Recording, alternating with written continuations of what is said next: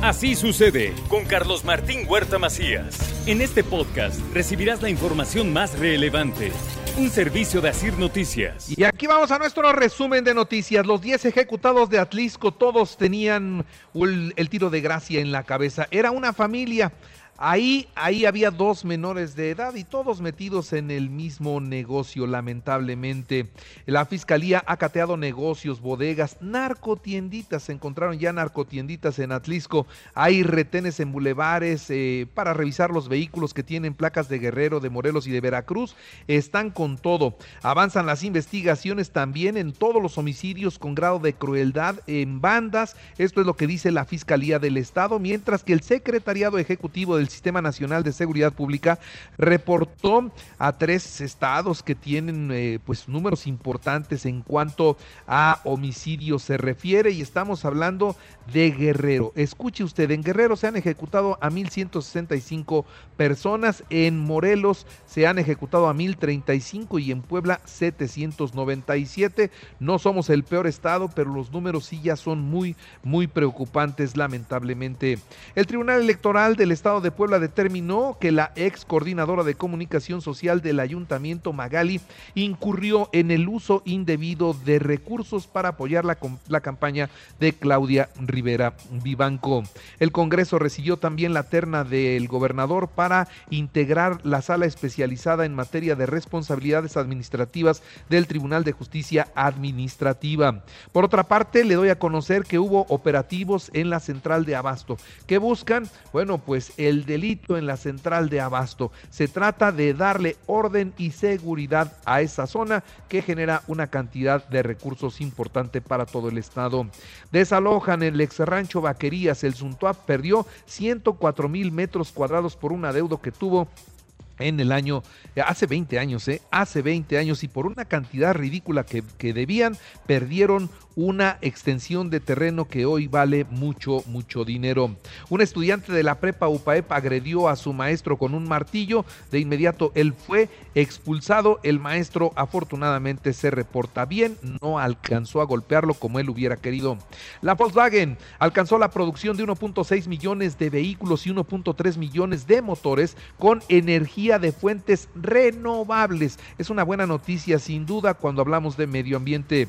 El niño doctor de Tepeaca nuevamente participará en la procesión de el Viernes Santo.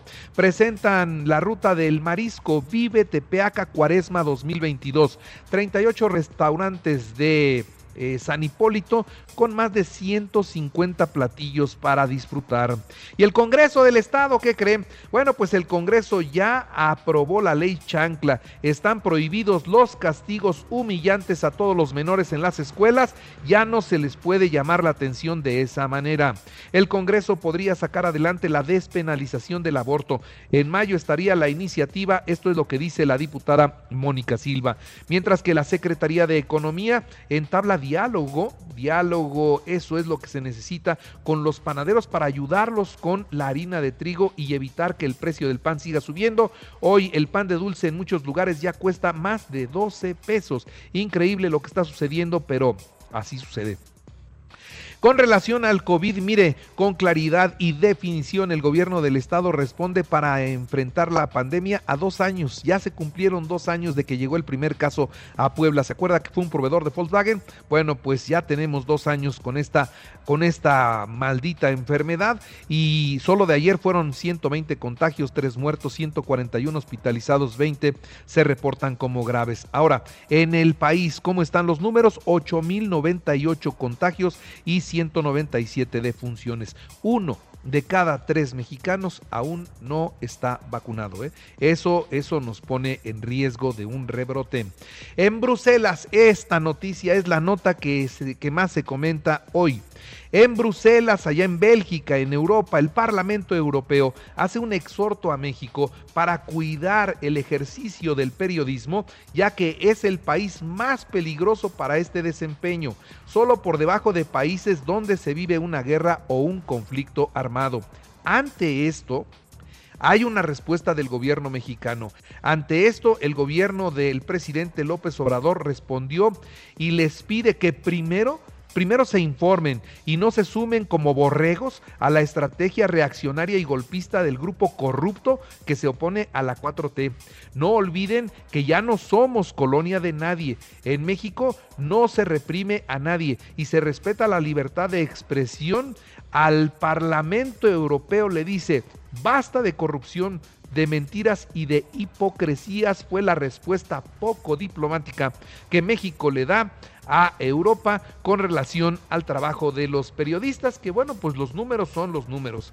Aquí en México han estado matando periodistas y se ha convertido en una profesión muy peligrosa y son números oficiales. Con esos números somos de lo peor en el mundo. El cártel de Sinaloa y el cártel Jalisco Nueva Generación lavan hasta 25 mil millones de dólares al año, como en, con bitcoins, ¿eh? Esa es la forma. El informe 2021 de la Junta Internacional de Fiscalización de Estupefacientes informó que los grupos delictivos están utilizando cada vez más las compras en línea de esta moneda, el Bitcoin, para poder lavar el dinero. Desde hace dos años, la, la DEA señalaba que justamente estos cárteles, además de los Zetas, estaban utilizando monedas virtuales para poder blanquear su dinero. El IMSS informó que médicos del Centro Médico Nacional Siglo XXI lograron salvar el ojo izquierdo del señor Juan Manuel de 69 años de edad, una de las víctimas de la golpiza en Querétaro. Bueno, pues eh, iba a perder su ojo, no. Afortunadamente se lo salvaron. Y matan al alcalde de Aguililla, Michoacán, César Arturo Valencia Caballero, a solo seis meses de que rindió protesta en el cargo. Recibió tres balazos, dos en el pecho, uno en el cuello. Los precios de la gasolina se siguen disparando y en algunos países han marcado los máximos históricos debido a que a la crisis por la guerra entre Rusia y Ucrania. Mire, para ser muy concretos, ayer en México, en una gasolinera de México, la roja, la premium, ya se estaba vendiendo en 30 pesos el litro. 30 pesos el litro. Pemex dice que va a impedir que esto vaya más allá de la inflación. Lo cierto es que ayer 30 pesos el litro de la premium en la Ciudad de México. Eh, en otras noticias, hoy Hoy parte hacia Rumania el segundo vuelo de la Fuerza Aérea Mexicana que pues se repatriará con nacionales evacuados de Ucrania.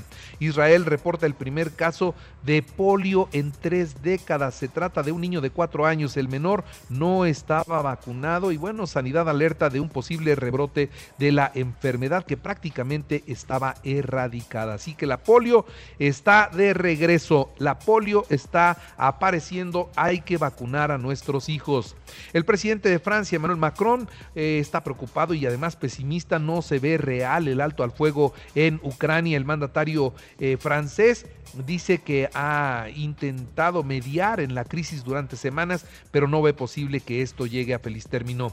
La UNESCO ha reforzado las medidas para proteger el patrimonio cultural de Ucrania, pero ha sido imposible. La guerra es devastadora. Han acabado con monumentos importantes. Rusia señaló este jueves que abrirá corredores humanitarios diarios para permitir que los ucranianos que huyen de los combates lleguen a su territorio.